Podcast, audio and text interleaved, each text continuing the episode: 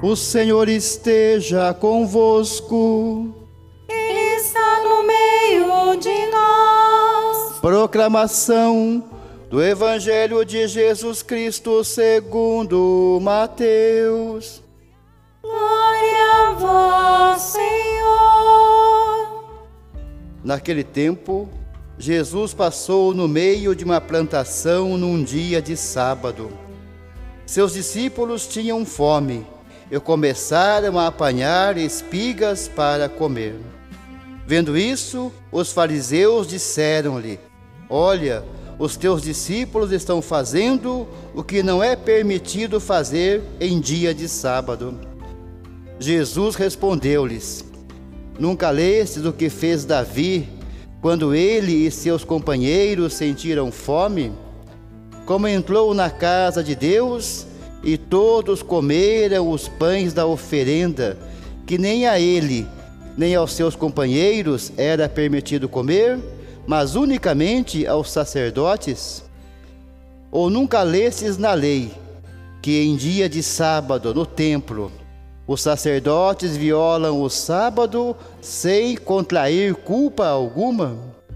Ora, eu vos digo: aqui está quem é maior do que o templo. Se tivesseis compreendido o que significa, quero a misericórdia e não o sacrifício, não teríeis condenado os inocentes. De fato, o Filho do Homem é Senhor do sábado. Palavra da salvação. Glória a vós, Senhor.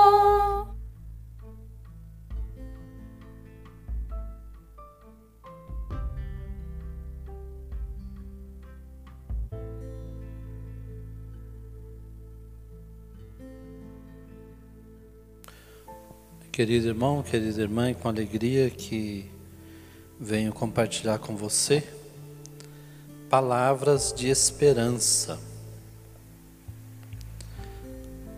Uma urgência de nosso tempo é testemunhar a esperança. A virtude da esperança deve falar alto, deve tocar sempre o nosso coração deve nos impulsionar para o futuro. A esperança é um dos sinais da identidade cristã. Eu vou falar de esperança, mas eu gostaria de compartilhar um desafio que Deus colocou na minha frente no dia de hoje, para dizer que a esperança ela deve fazer parte em todos os momentos de nossa vida. Já há dois ou três anos eu tenho acompanhado o tratamento de leucemia de um menino, o Gabriel Gorgatti. E hoje eu senti que deveria dar uma ligadinha para a mãe dele. Ele estava na UTI lá no, no GAC, tinha ido para o quarto porque tinha agravado a situação. Foi para o quarto para ficar mais tranquilo. E aí de manhã, hoje eu fui lá, e rezei com a mãe, escutei a mãe, falei com o Gabriel que estava um pouco sedado, um pouco. Ele ainda disse: Oi, padre. E ao final da tarde de hoje, ao final não, no meio da tarde, ele veio a falecer. O que dizer de esperança neste momento? E eu conversava com a mãe, dizendo que havia uma esperança de volta para casa. Aliás, ontem ela gostaria até de ter levado ele para casa, mas eu disse que Deus também reserva para nós a luz de nossa esperança um espaço em uma outra casa, da qual o Gabriel se torna hoje mais novo morador, como os irmãos pelos quais celebramos falecidos também no dia de hoje. Portanto, o tema da esperança toca a nossa vida, toca o nosso dia a dia, mas toca também o nosso destino. Então, compartilho com você algumas ideias que eu procurei rezar e meditar sobre ela, abrindo com você, meu irmão, minha irmã, essa novena que certamente será muito rica. Primeiramente, o que diz a palavra de Deus sobre esperança? A Sagrada Escritura, e particularmente os Evangelhos, estão repletos de apelos à esperança. Por exemplo, no Antigo Testamento, nós temos textos que falam de casais que não podem ter filhos. Sara e Abrão, Ana, mulher de Eucana, mãe de Samuel, Isabel e Zacarias. O que, ou melhor, quem motiva a esperança desses casais bíblicos? Deus. Nosso Deus é um Deus do impossível. Os evangelhos fazem saltar aos olhos os apelos à esperança, seja nas pregações de Jesus, como por exemplo as bem-aventuranças, que só podem ser acolhidas e vividas por quem tem esperança. Também os gestos e sinais de Jesus são motivados e motivadores de esperança. E recorda aqui a acolhida da pecadora e o perdão oferecido, o pedido dos leprosos: Senhor, tem piedade de nós, cura-nos. A atitude da mulher que tocou o seu manto depois de anos de tratamento sem resultado, foi movido, foi movida pela esperança. Também olhando para o Novo Testamento, nós podemos dizer que Paulo é o apóstolo da esperança.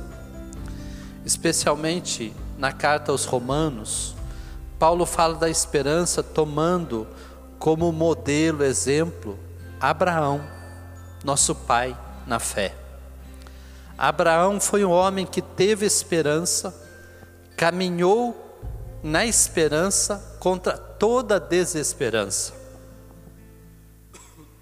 Eis duas afirmações de Paulo da carta aos Romanos.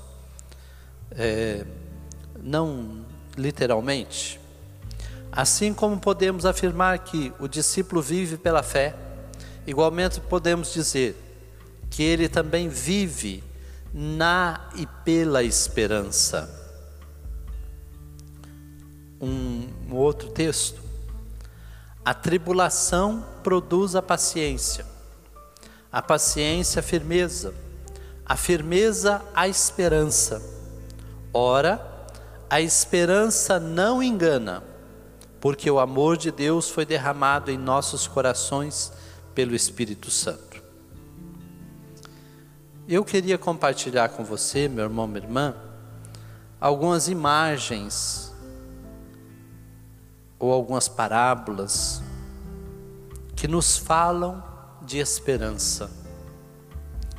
A primeira imagem que me veio foi da figura, aliás, da figueira, da figueira.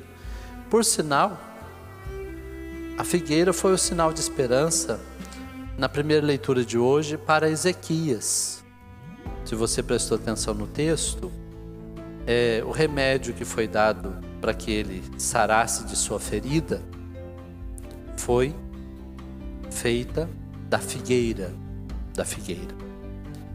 Jesus, o mestre da esperança, usa de muitas imagens para falar da esperança, especialmente no tempo do advento. Aparece na nossa liturgia. Eis uma e me parece significativa. A figueira. Figueira produz fruto, óbvio, né? A figueira que perde todas as suas folhas no outono e inverno, para que surjam novos, bro novos brotos na primavera. Esse é o nosso destino. caminhamos para a primavera, alimentados pela esperança. Uma segunda imagem, que está em uma das cartas de Paulo, mas quem cita ao longo dessa semana foi o Papa Francisco, falando também da esperança, a mulher grávida. O Papa Francisco disse que a mulher grávida é um apelo à esperança. Ela acaricia o filho na barriga e projeta o seu futuro. Imagina como será o seu rosto, suas mãos. Como será o seu futuro? Também o Papa vai dizer que a esperança é como lançar âncora até a outra margem e agarrar-se à corda para fazer a travessia. E a terceira imagem que eu queria compartilhar com você, meu irmão, minha irmã, sobre esperança, é a primavera. E aí eu me inspiro em uns textos do Adroaldo Palaoro, padre Adroaldo, tem textos muito bonitos. Antes, uma palavra de Rubem Alves, que diz, belíssimo que ele diz, esperança é o oposto de otimismo. O otimismo é quando, sendo primavera do lado de fora, nasce a primavera do lado de dentro. A esperança é quando, sendo seca absoluta do lado de fora, continua as fontes a borbulhar dentro do coração. O otimismo é a alegria por causa de coisa humana, natural. A esperança é a alegria apesar de coisa divina.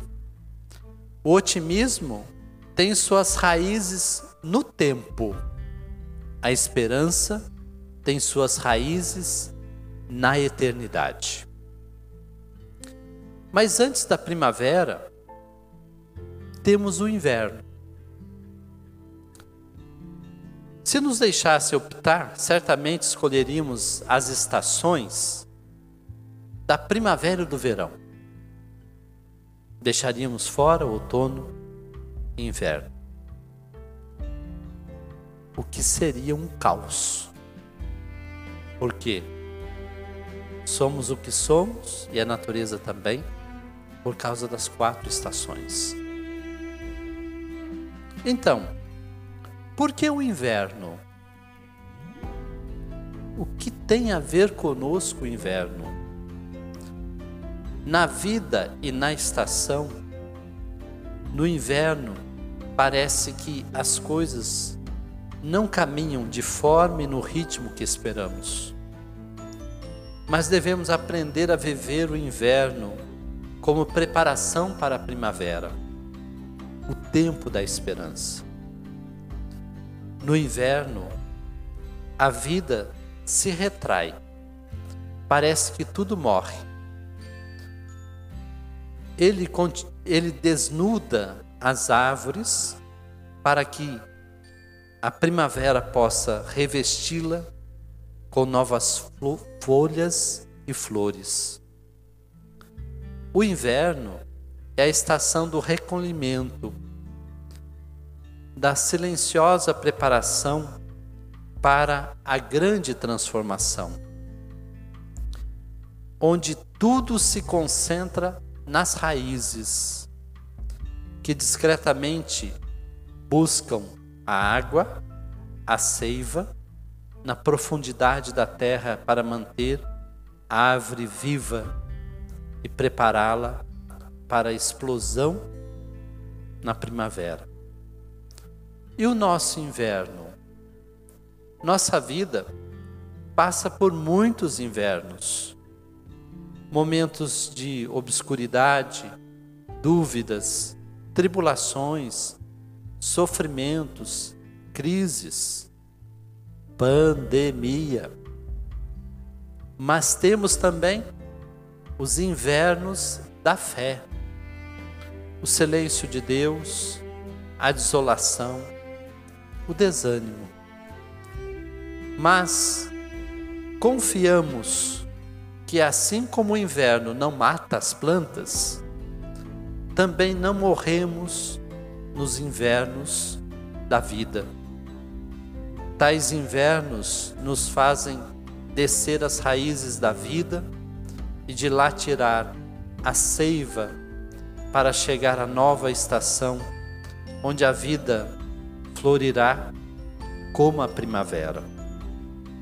E atenção, nem a fé, nem a esperança amadurecem na bonança, quando tudo está bem. A esperança se fortalece na obscuridade e na crise. Nos momentos difíceis, a esperança esconde nas raízes, a esperança se esconde nas raízes, para que na primavera seja de novo árvore exuberante de flores e frutos. Querido irmão, querida irmã, talvez você esteja na estação do inverno mas vamos interiormente alimentar a esperança que em breve estaremos na primavera, saboreando aquilo que tanto esperamos. Amém. Louvado seja nosso Senhor Jesus Cristo. Para sempre seja louvado.